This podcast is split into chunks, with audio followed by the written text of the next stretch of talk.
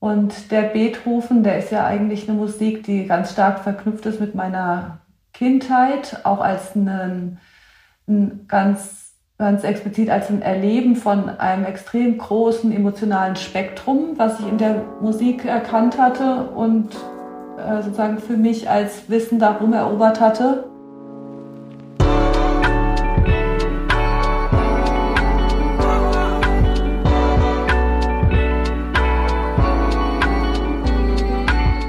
Was mit Kunst? Ein Podcast von und mit Johann König.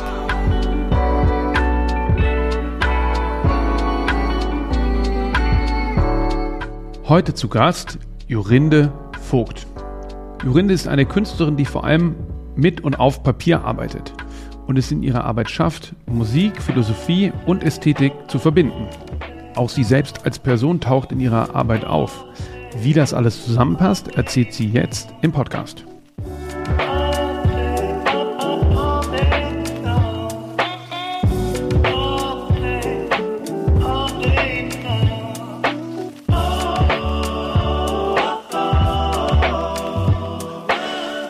Jorinde, ich merke gerade häufig, ich fange eigentlich ganz oft damit an, wie ich äh, meine Gäste kennengelernt habe. Wir arbeiten jetzt schon so lange zusammen und kennen uns so ewig, ich kann mich gar nicht erinnern, wie haben wir uns eigentlich kennengelernt? Also ich erinnere eine Sequenz, die ist, glaube ich, noch gewesen, bevor du deine Galerie aufgemacht hattest in der Rosa-Luxemburg-Straße. Und ich erinnere mich an eine Situation, wie ich dich im Auto mitgenommen habe. Und da fuhr ich noch diesen Honda Prelude und mit diesen lustigen Augen. Mit den Schlafaugen, genau. Und du saßt neben mir und hast einen Radiosender versucht zu finden. Und du hast genauso schnell die Sender gewechselt wie ich, nämlich ungefähr nach einer halben Sekunde. Und das die ganze Zeit über. Und du bist der einzige Mensch, der das auch so macht wie ich und jeden damit in Wahnsinn treibt. Ist ja auch schwer auszuhalten, wenn andere das dann auch noch machen, oder ging's? Also ich fand es halt total normal und ich habe mich, ich habe eher gedacht, cool, es gibt noch jemand, der das auch so macht wie ich. mich stört es auch nicht, weil ich eigentlich ist schon der Anfang oder so dieser ganz kurze Moment von einem Song so, so, extrem viel Information, dass man schon weiß, ob man das mag oder nicht oder ob es für jetzt gerade passt oder nicht. Deswegen muss man da nicht so lange warten wie die anderen. Ja, und man weiß, ob es die Stimmung erwischt und kennt ja auch quasi dann sofort die Erinnerung, für das dieser Song dann steht. Ne? Ja, genau. Und da musst du, da hast du noch studiert wahrscheinlich damals an der, an der damals noch UDK, ne? Ja, ich denke auch. Also ich habe erst 2004 meinen Master gemacht bei der Katharina Sieverding. Und ich, ich weiß nicht, wann hattest du deine Galerie aufgemacht? 2002. Ja, dann war das, glaube ich, 2001.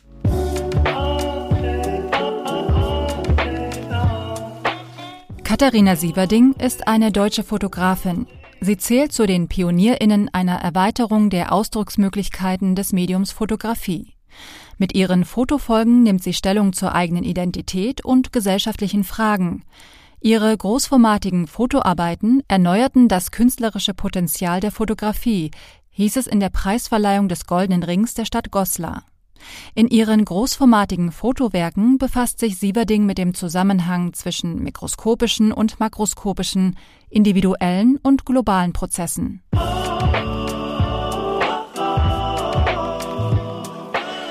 Katharina Sieverding äh, war dann deine, äh, äh sage ich mal, Schlussfinalprofessorin. Wie bist du denn mhm. überhaupt in die Kunst gekommen?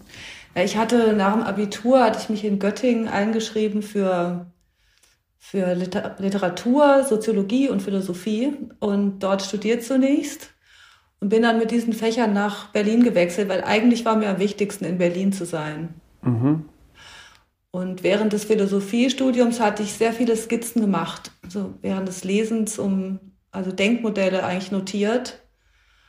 Und, um die zu, zu, zu visualisieren. Ja, um genau, um mir das vorzustellen, von was die da reden. Mhm. Und mit diesen Skizzen hatte ich mich beworben an der UDK. Und sag mal, wie bist du überhaupt nach Göttingen über dieses Verfahren, was man, wie man dann verteilt wird als Student, wo man je nach NC, oder? Äh, ja, nee, ich wollte eigentlich Literatur studieren. Also ich wollte ursprünglich Schriftstellerin werden. Und da war Göttingen die beste Wahl, weil du kamst aus Frankfurt, oder? Genau. Und ja, Göttingen war, war relativ nah noch, ja, auch zu dort. War eine super Uni auch einfach. Und dann hast du im Philosophie- und Literaturstudium angefangen zu zeichnen und wie kamst du dann auf die Idee, dich mit diesen Zeichnungen als Mappe in Berlin zu bewerben? Also ich hatte eigentlich mein Leben lang sehr viel gemalt und gezeichnet, auch Zeichenunterricht gehabt, schon seitdem ich 14, 15 war, am Hessischen Landesmuseum bei einer äh, lokalen Künstlerin, die das machte als Zeichenkurs. Und da hatte ich äh, jeden Samstag Unterricht sozusagen. Mhm. Und dann hatte ich mit der Kunst zu tun, vorher schon, weil meine Mutter auch Malerin ist. Und da bin ich sozusagen mit aufgewachsen, mit den Bildern von meiner Mutter, die hingen überall bei uns zu Hause. Die hat so ein bisschen gemalt im Stil von Odilon Redon, würde ich sagen. Ja. Und, und Musik spielt ja auch eine große Rolle in deiner Arbeit. Wie, wie kam das alles zusammen? Musik gab, hatte ich auch eine Ausbildung, ähm, seitdem ich neun Jahre alt war, als äh, Cellistin, auch gleichzeitig äh, Klavier und Kompositionslehre. Wow. Und habe das bis zum Abitur auch dort gemacht, also an der Akademie für Tonkunst in Darmstadt, parallel zum Gymnasium. Sind da deine Eltern quasi deinen Interessen nachgegangen oder wurde es, war das richtig quasi bildungsbürgermäßiges Programm, ähm, dass das einfach zu einer, zu einer, weiß ich nicht, Ausbildung dazugehört, das alles zu beherrschen? Also ich bin sehr, sehr streng erzogen aufgewachsen und in der Tradition der Familie meines Vaters musste jeder zwei Instrumente spielen, meine anderen drei Geschwister auch. Wahnsinn. Wobei ich das ja heute meinen Eltern noch ein bisschen übel nehme, dass die nicht genug darauf bestanden haben, dass ich ein Instrument lernen soll. Weil ich sehe das bei meiner Frau, wenn die Musik spielt und jetzt auch bei, bei, bei den Kindern. Äh, das ist schon echt toll, wenn man das kann. Ja, ich fand, also das macht man, irgendwie hat das ja auch total Spaß gemacht als Kind, das zu können. Allerdings war das sehr, also durch diese Jugendmusiziert-Wettbewerbe wurde das dann auch ziemlich bald sehr wettbewerbsorientiert und also mein Sohn spielt auch zwei Instrumente, aber ich zwinge den nie zum vier Stunden Üben am Tag. Noch nicht mal eine Stunde üben. Zwinge den überhaupt nicht zum Spielen. Und ähm, weil bei mir hat es eigentlich dazu geführt, dass ich Musik in der Art und Weise nicht weitermachen wollte, weil sich auch schon so im ganz frühen Alter so dieses ganze, also sozusagen das Fremde so eingeprägt hat, dass das Freie mir da irgendwie versperrt ist. Ja, also mein, meine eigene Struktur. Ich kann zwar am, am liebsten ist mache ich immer noch Improvisation in der Musik, aber das ist äh, irgendwie hat das nicht diese, irgendwie ist das ganze Thema ins selber Instrument spielen ist belastet auch von diesem Druck, der das hatte, diese Erziehung. Weil es auch ein Programm gibt, was sozusagen abzu, abzuleisten ist. Ja, es ist auch, auch von der Erinnerung her, so von der Atmosphäre her, ist es für mich schon auch eingefärbt durch äh, irgendwie durch Leiden, durch diesen äh, Druck, der mir da gemacht wurde, ja. Ist ja eigentlich auch ein Ausdruck von totaler Freiheit, dann weiterentwickelt, Gedankenmodelle zu verstehen aus der Philosophie, die hast die gezeichnet. Und wann kam denn dann die Musik in die Zeichnung? Also wann kam quasi die freie, das freie musische Denken wieder in die, in die Zeichnung? Dann vor der Akademie schon oder dann an der Hochschule? Also gegen Ende meines Studiums, als ich jetzt so zurückblicke, da gibt es auch schon, da hatte ich ja, ich hatte ja eigentlich Fotografie studiert bei der Katharina Sieverding. Und da waren das auch schon eigentlich repetitive und variative Vorgänge, die ich in der Fotografie untersucht habe. Und das Zeichnen kam mir eigentlich erst in meinem Abschlussjahr wo ich dann mich gegen die Fotografie entschlossen habe und gesagt habe, ich schreibe nur noch die Gründe auf, warum ich fotografiert hätte und ordne diese so an, dass sie auch ähm, zeitbasiert gelesen werden können, beziehungsweise wie, also wie so eine Partitur, die man von der Realität abschreibt. Und gleichzeitig war das ja auch so ein, also es war ein sehr konzeptionelles Denken, so aus dem ich da kam oder auf was ich mich auch so spezialisiert hatte im Studium. Und da ging es immer ganz stark um die Reduktion der Realität auf die wesentlichsten Parameter und dann aus dieser Konstellation sozusagen eine, eine Variation oder ein, äh, eine, eine Deklination oder einen Möglichkeitsraum sozusagen aufzufalten. Und im, im Zuge dessen, also der Untersuchung der Zeit und oder der Rhythmik von Ereignissen, habe ich ja auch gleichzeitig untersucht, was strukturiert überhaupt Wahrnehmung und Realität und zum Beispiel ausgehend jetzt vom Menschen selber sind ja eben ganz stark Rhythmen auch vorgegeben durch, also unser Lebendigsein basiert ja auf rhythmischen Vorgängen wie der Atmung und dem Herzschlag dem und Puls, jedes, ja. dem Puls, dann dem Tag-Nacht-Rhythmus ähm, und dann jedes Organ hat auch seinen eigenen Rhythmus und so weiter. Also wir sind selber eigentlich rhythmisch schon wie ein Orchester mhm. angelegt und dann wurde mir ziemlich schnell klar, dass eigentlich die Musik auch genau aus diesem Urzustand ähm, kommt. Und so war eigentlich dann die Verbindung zu dem, was ich alles auch kannte von der Musik, eigentlich ähm, sofort klar. Und auch was ich dann sozusagen von der Musik gelernt hatte, konnte ich dann mitnehmen in dieses Konzeptionelle. Und viel hatte dann auch mit Wahrnehmung zu tun, ne? Die Botanical Go Codes und äh, wie Weltwahrnehmung ja, überhaupt die letzten ja, 20 Jahre habe ich eigentlich hauptsächlich das untersucht. Also wie funktioniert Wahrnehmung überhaupt? Ähm, auch wie entsteht Wahrnehmung in jedem Einzelnen? Genau. Interessant, du sagst, du hast es aber erst gegen Ende des Studiums kam das alles zusammen. Also, weil wenn wir nochmal, du sagst, du hast dich dann mit dieser Zeichenmappe beworben. Erzähl mal, wie war da der Prozess? Du hast das Berlin vor allem, weil es um die Stadt ging. Du wolltest nach Berlin. Genau, ich dachte, wenn ich in Deutschland bleibe, dann kommt nur Berlin in Frage. Und 98 bin ich da dann gelandet. Das war ja noch eine ganz andere Stadt. Also die war gekennzeichnet durch Leerstellen. Also der Potsdamer Platz war eine einzige Brachlandschaft zum Beispiel damals noch und der Prenzlauer Berg bestand nur aus schwarzen Häusern. Ich erinnere noch den, den Kohle, den Kohleofengeruch in der Luft in Mitte und im Prenzlauer Berg. Genau. Und ich, was ich aber besonders geliebt habe an diesem Moment, ist durch dieses ganze fehlende und nicht äh, ausformulierte, was so, wo jede Baulücke symbolisch bestand, das war entsprach auch total sozusagen meinem eigenen Leben, dass einfach es überall ähm, Orte gab, wo man was äh, jetzt entstehen lassen konnte und erfinden konnte, erforschen konnte. Und, und du wurdest auf, hast dich nur in Berlin beworben und bist auf Anhieb angenommen worden. Und warst du dann gleich ja, richtig? Und warst, genau. warst, du, warst du dann gleich bei, bei äh, Katharina Sieverding in der Klasse? Oder, nee, äh, nee, nee, nee. Ich bin angenommen worden und ähm, dann ist man ja erst in, genau in so einer ach nee, damals war man angenommen, machte diese allgemeine Prüfung und musste sich dann eine Klasse suchen. Und dann, ja genau, dann hatte mich Rebecca Horn angenommen.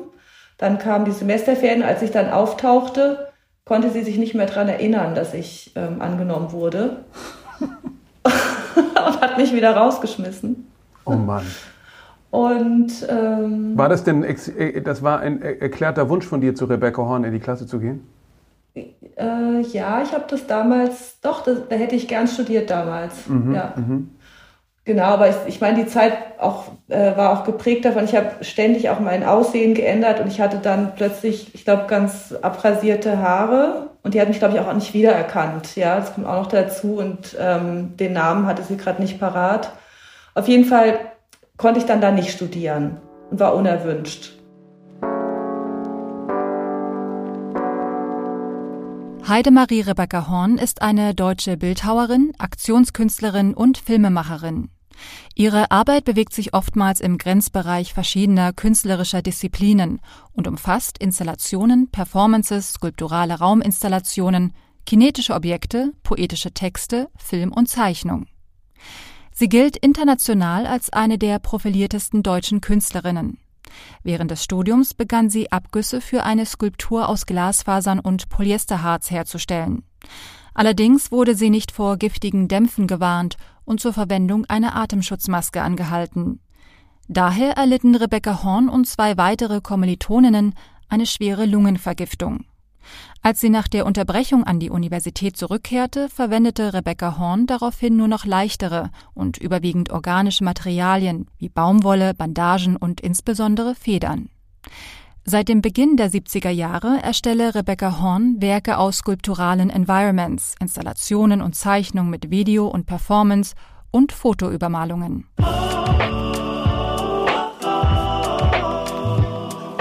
Warst aber eingeschrieben und hattest natürlich einen Studienplatz. Ich war aber eingeschrieben und musste jetzt aber einen Ort finden, wo mich jemand nimmt.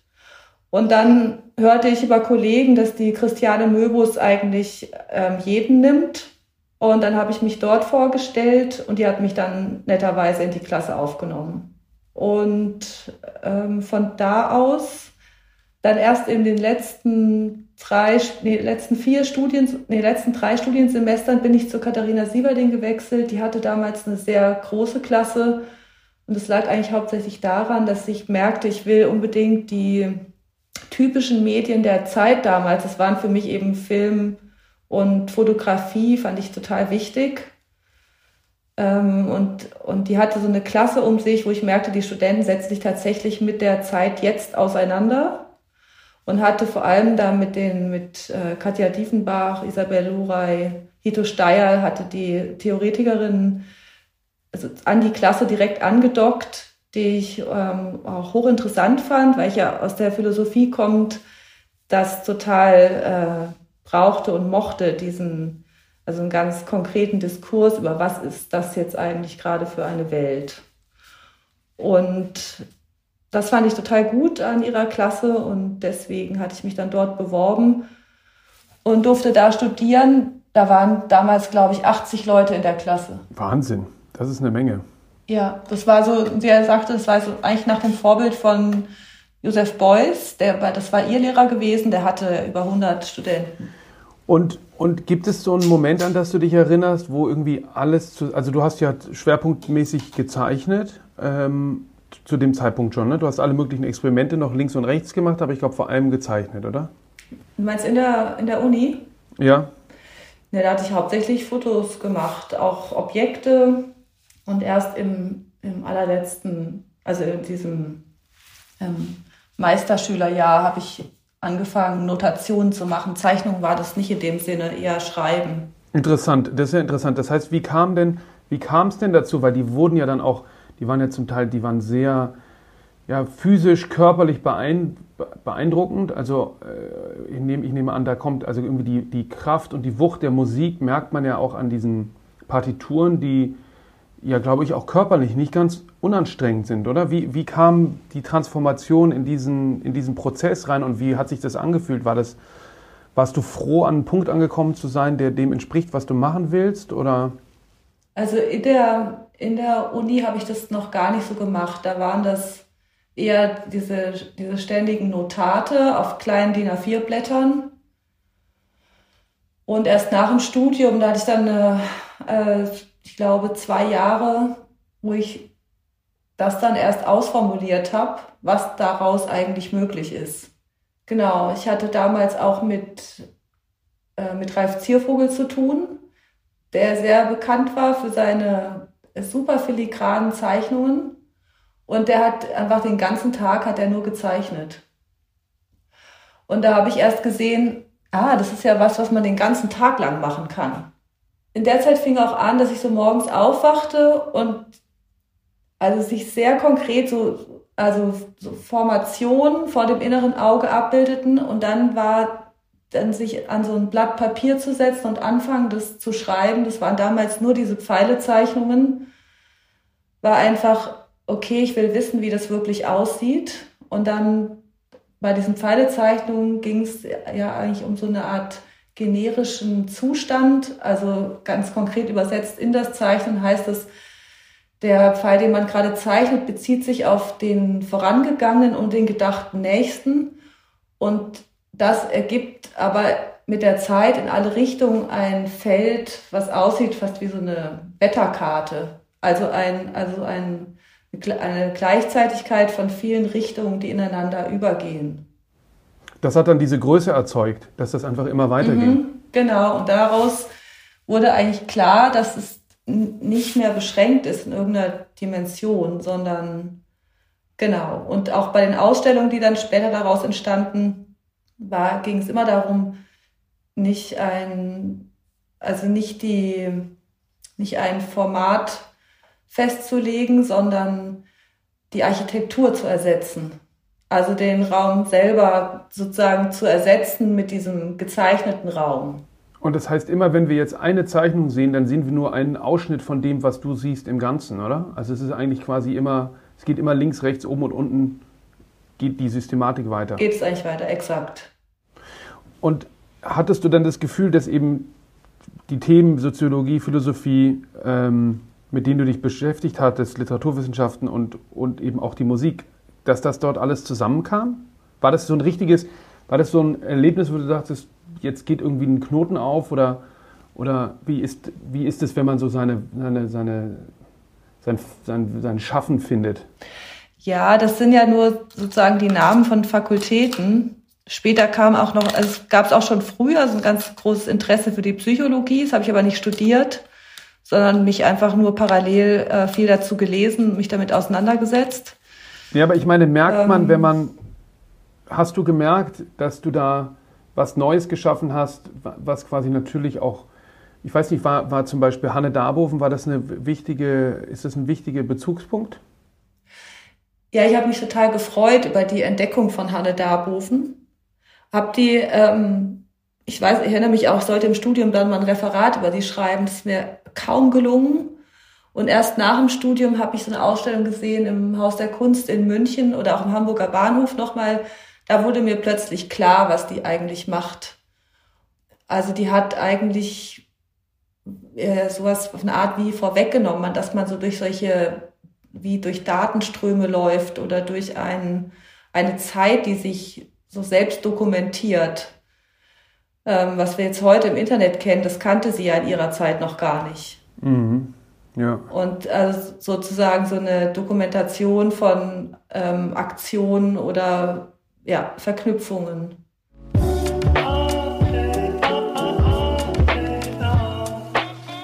Hanne Darboven war eine deutsche Konzeptkünstlerin. Nach ihrem Studium an der Hochschule für Bildende Künste in Hamburg ging sie 1966 für zwei Jahre nach New York. Dort begann sie, anfänglich in völliger Isolierung von der New Yorker Kunstwelt, eigene Wege zu gehen. Sie kam in Kontakt mit Künstlern der Minimal Art wie Sol Levitt und Carl Andre. In dieser Zeit entstanden die ersten seriellen, konstruktionsartigen Zeichnungen auf Millimeterpapier unter Einbeziehung von Kalenderdaten. Daraus entwickelte sie im Rahmen einer Konzept- und Minimalkunst Systeme einfacher Zahlenabläufe in Zahlenkolonnen und Kästchen nach scheinbar beliebigen Kalenderdaten mit komplexen Variationsfolgen. Ihr Hauptwerk war Die Schreibzeit, in der sie erlebte Geschichten durch Zahlenkodierungen, Worttexte, Diagramme und Fotografien festhielt.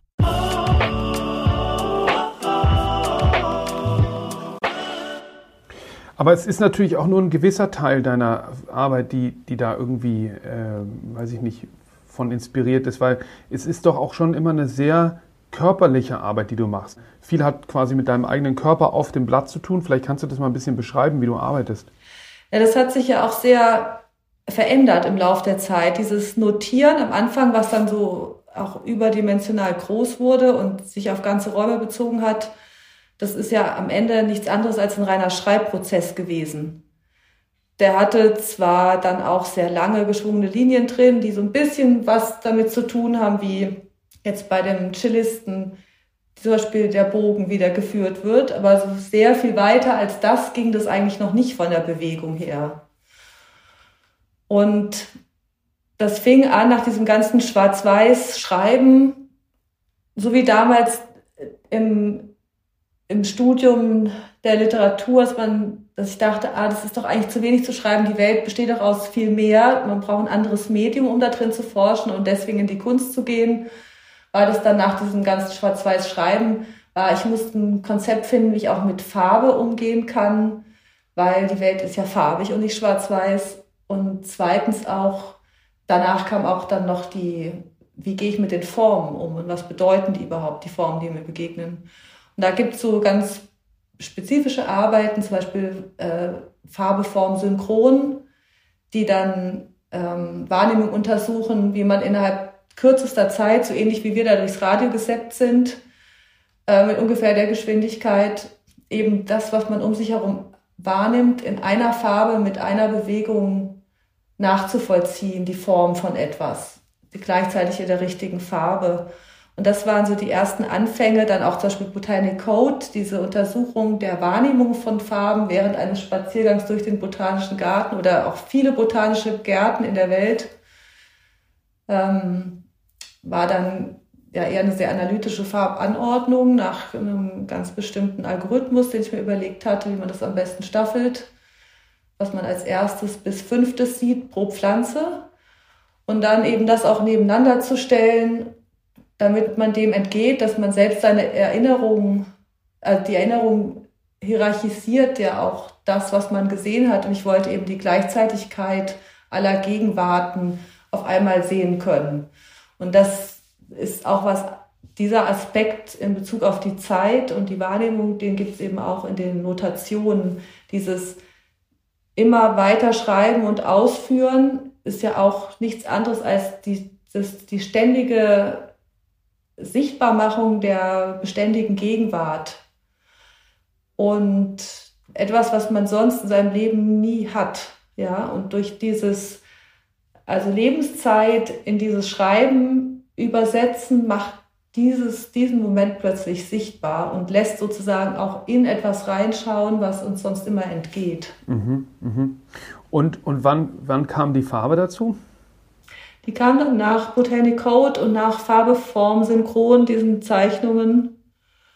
Und dann habe ich einfach die Linie, äh, wurden dann Flächen also geschlossene Linien auf farbigem Papier, was ausgeschnitten wurde. Und damit hatte ich sozusagen so farbige Formfragmente, die ich ähm, extrahiert habe von dem, was ich angeschaut habe, ob das jetzt erotische japanische Kunst war oder sieben verschiedene Bäume, denen ich mich von weit weg bis ganz nah äh, die angeschaut habe und dann diese, äh, diese Views, habe ich das genannt, gesammelt habe also das, was mir da ins Auge fällt.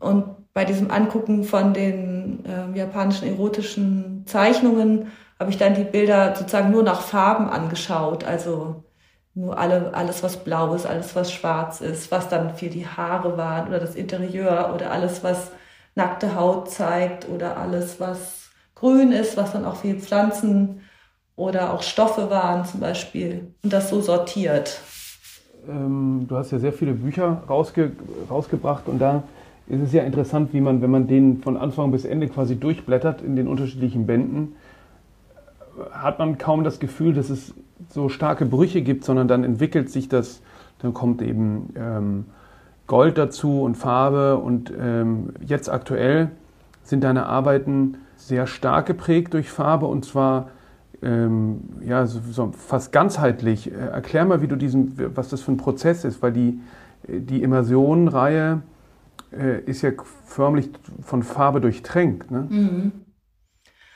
Ja, das stimmt. Also es, die, zu den bestehenden Elementen, die ich mir entwickelt hatte, kamen dann immer weitere dazu. Und ab dem Moment, wo ich das dann Immersion genannt habe, habe ich einfach noch stärker, äh, da habe ich sozusagen die, alle Handlungen, die mit dem, überhaupt mit dem Prozess, das zu tun, wurden auch Teil der Notation. Und ich habe dann eben aufgehört, auf dem weißen Papier zu arbeiten, sondern habe als erstes immer das Papier in Tintenbäder getaucht oder durchzogen, auch die ganz großen Formate, so dass man eigentlich um so ganz klar mich zu verabschieden von dem sogenannten neutralen Raum des weißen Papiers als äh, Konvention auch. Und gleichzeitig bedeutet es auch, weil ja so eine Farbe nie ganz homogen trocknet, das auch ja gar nicht sollte, sondern eben so trocknet, wie sie trocknet, beeinflusst von, ist es Sommer, Winter, macht man das drin oder draußen, welches Format, wie schnell holt man es wieder raus, welches so, ne? Papier ne? und so weiter, wie oft taucht man das ein. Und damit schafft man sich immer einen extrem homo, äh, heterogenen Hintergrund. Und das war für mich wichtig, weil das entspricht eigentlich auch dem, dass man nie aus einer neutralen Situation kommt in eine andere, sondern man ist immer gefärbt von etwas, ja also alles, was ich tue in der Kunst, messe ich immer daran, wie echt es nur sein kann. Und das messe ich eigentlich immer nur an, sozusagen an meiner Lebensrealität. Und das, deswegen war das ein ganz wichtiger Moment zu entscheiden, okay, ich färbe das Papier erst und habe damit so eine sozusagen eine echtere Ausgangsbasis, um jetzt im weiteren Verlauf darauf zu schreiben oder weitere Handlungen darauf zu vollziehen. Das entspricht mehr dem, wie das Leben sonst auch ist. Und dann hast du oft ja so, ähm, wie nennt man das, so Gold. Ähm Einlagen, äh, die, die, da ein, ja, weißt du, was ich meine? Beschreib doch mhm. mal, was da der Prozess ist. Genau, also ich habe, als ich hab angefangen mit Gold zu arbeiten, als ich zu Arthur Schopenhauer gearbeitet habe, da kam ich eigentlich darauf, weil ich so ein geeignetes, also nachdem ich die ganzen Farb, Farben mit aufgenommen hatte in die Arbeit, kam ich dann sozusagen zu den Metallen und Gold kam, weil die Philosophie, das passt irgendwie zu dem, also zur Philosophie allgemein. Das hat etwas, einerseits macht Gold so eine Reflexion, so dass es keine richtigen Blickwinkel darauf gibt, weil es sieht von jeder Seite immer ein bisschen anders aus, aber es gibt auch nicht den einen Standpunkt, wo es richtig aussieht. Ähm, dann wirft es eben zurück durch die Reflexion, das Licht und gleichzeitig ist es aber auch was extrem hermetisches, also alles, was darunter liegt, ist sozusagen nicht mehr sichtbar. Und ich habe das beibehalten eigentlich äh, zunächst auch über relativ lange Zeit, um das Thema des Hermetischen weiter zu transportieren in verschiedensten Aspekten. Und dann aber auch Kupfer verwendet für Dinge, die zugänglicher sind, zum Beispiel, weil es eine viel wärmere ähm, Zugang hat oder auch experimentiert mit Silber, mit, äh, mit Platin, mit Aluminium für die eher silbrigen, graueren Bereiche. Und früher hatte ich das immer ausgeschnitten wie eine Intarsie und dann wieder aber in die gleiche Stelle wieder eingesetzt. Und heutzutage mache ich das meistens mit einer äh, Maskierfilm, dass man nur den Film ausschneidet, dann die Anlegemilch setzt und dann vergoldet diesen Part. Mhm. Das ist klassisch. Ich meine, das kommt und geht, glaube ich, alles immer, aber du hast ja dann auch so Elemente gehabt wie Donuts und Hügel und ähm, Tunnel, Torus, die, die dann mal konkreter und mal auch so splashartig abstrakter werden. Ne? Aber jedes, jedes, alles hat immer eine Bedeutung, oder? Ja, die kam dann, ich habe dann angefangen, ganz explizit zu Archetypen zu forschen und auch ähm, geguckt, welche sozusagen in meiner eigenen Biografie auftauchen und mit welchen ich mich aber auch mit ähm, ja, meiner Kultur verbinde. Und auf jeden Fall gibt es den Hügel als wiederkehrendes Thema, dann die, den den Torus, also diese Form, wo das Innere gleichzeitig das Äußere ist. Dann auch das Thema des Fliegens taucht auf verschiedenste Formen immer wieder mal auf. Oder der, das Thema des Tunnels. Jetzt hast du auf Einladung von dem Museum in, in äh, Belgien äh, aufgrund des Beethoven-Jahres dich nochmal einer älteren Serie ähm, angenommen. Wie ist es, wenn du dann quasi gedanklich nochmal Schritte zurückgehst? Ja, das ist macht man sowieso. Also zum Beispiel auch das Fliegen, das taucht so alle drei bis sieben Jahre immer wieder in der Arbeit auf. Und der Beethoven, der ist ja eigentlich eine Musik, die ganz stark verknüpft ist mit meiner Kindheit, auch als ein, ein ganz, ganz explizit als ein Erleben von einem extrem großen emotionalen Spektrum, was ich in der Musik erkannt hatte und äh, sozusagen für mich als Wissen darum erobert hatte. Und dann bei meiner ersten Beethoven, bei den Klaviersonaten, den 32, zu denen ich diese Beethoven-Arbeit gemacht hatte, da hatte ich ja ein Konzept entwickelt, was sich eigentlich auf die Strecke bezieht, zwischen wo entsteht eigentlich alles, was an Kommunika kommunikativer Äußerung oder akustischer Äußerung, äh, Kommunikation sein soll oder möchte, bis zu dem Punkt, wo es eine kollektive Vereinbarung gibt in Form eines Wortes dafür, also eine, schon ein, ein Transport gibt sozusagen. Und bei dem zweiten Mal, jetzt wo ich mich nochmal ähm, auf den Beethoven zugegangen bin, habe ich, bin ich den angegangen in Bezug auf die Rhythmik, die der einzelnen Kompositionen zugrunde liegt. Und bin dann davon ausgegangen, wie können sich eigentlich aus diesem zugrunde liegenden Rhythmus durch die Taktart, durch ähm, auch andere Rhythmisierungen wie die Motivik ähm, oder andere Dinge, die Beethoven da hinterlassen hat, an Haltungen, die man einnehmen soll beim Spielen oder die sich vorzustellen sind. Daraus habe ich so eine Art ja, Topografien entwickelt, kann man sagen. Ja. Quasi nochmal so als Disclaimer, wenn man so will, bin ich ja, ähm, ich glaube jetzt seit 15 Jahren, oder?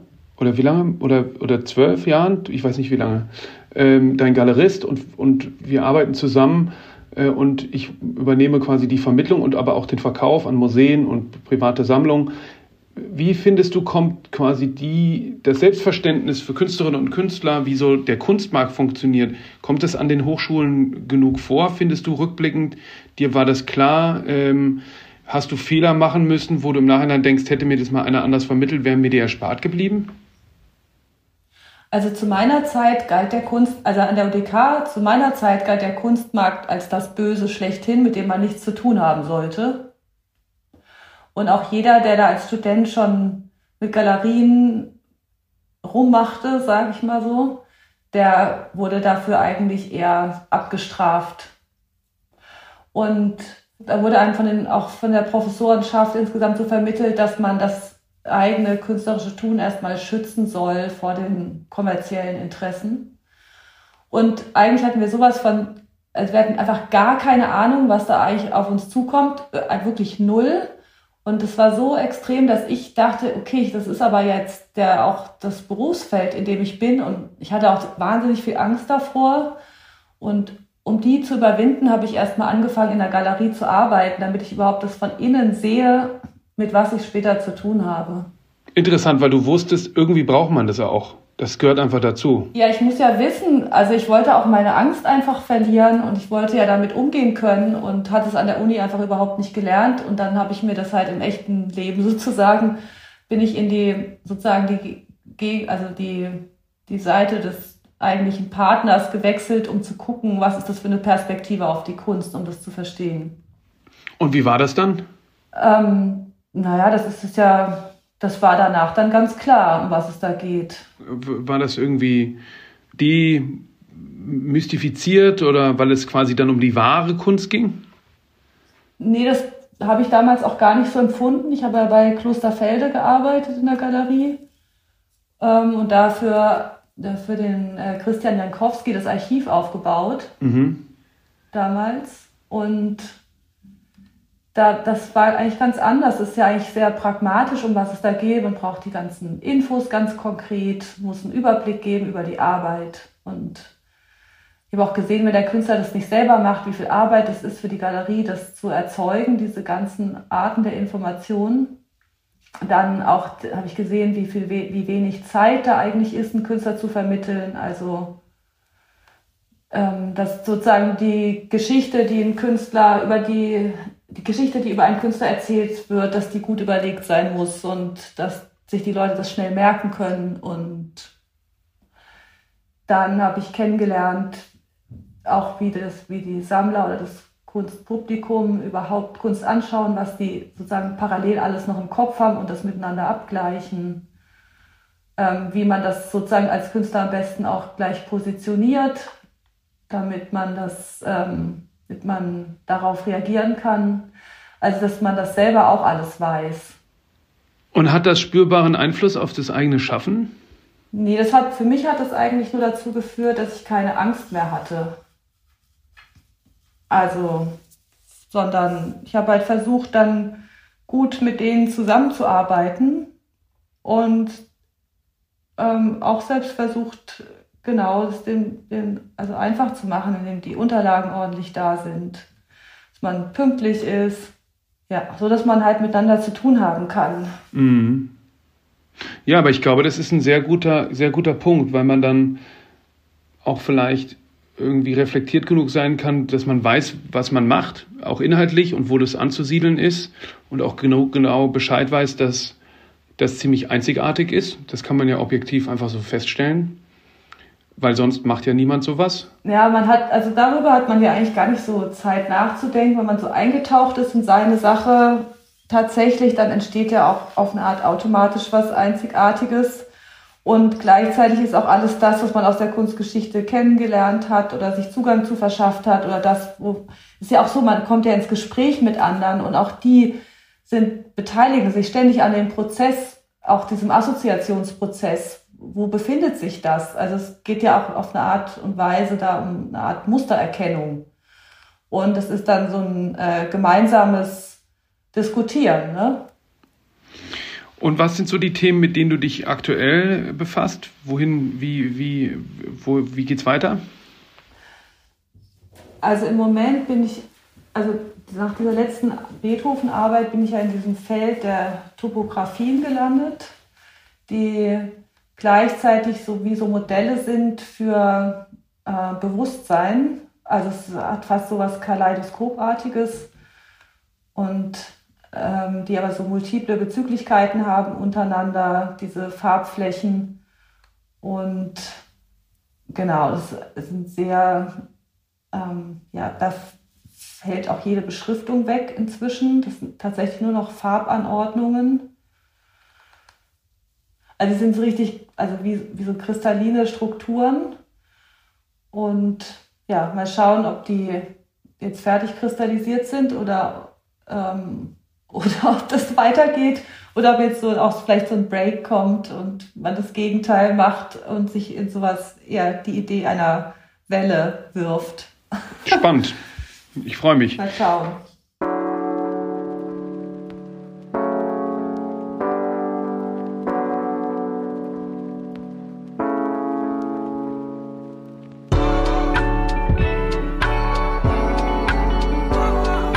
Super. Also dann ein bisschen Soul. Vielen Dank, Johann. Bis dann. Bis dann, ja. Jorinde. Ciao. Tschüss.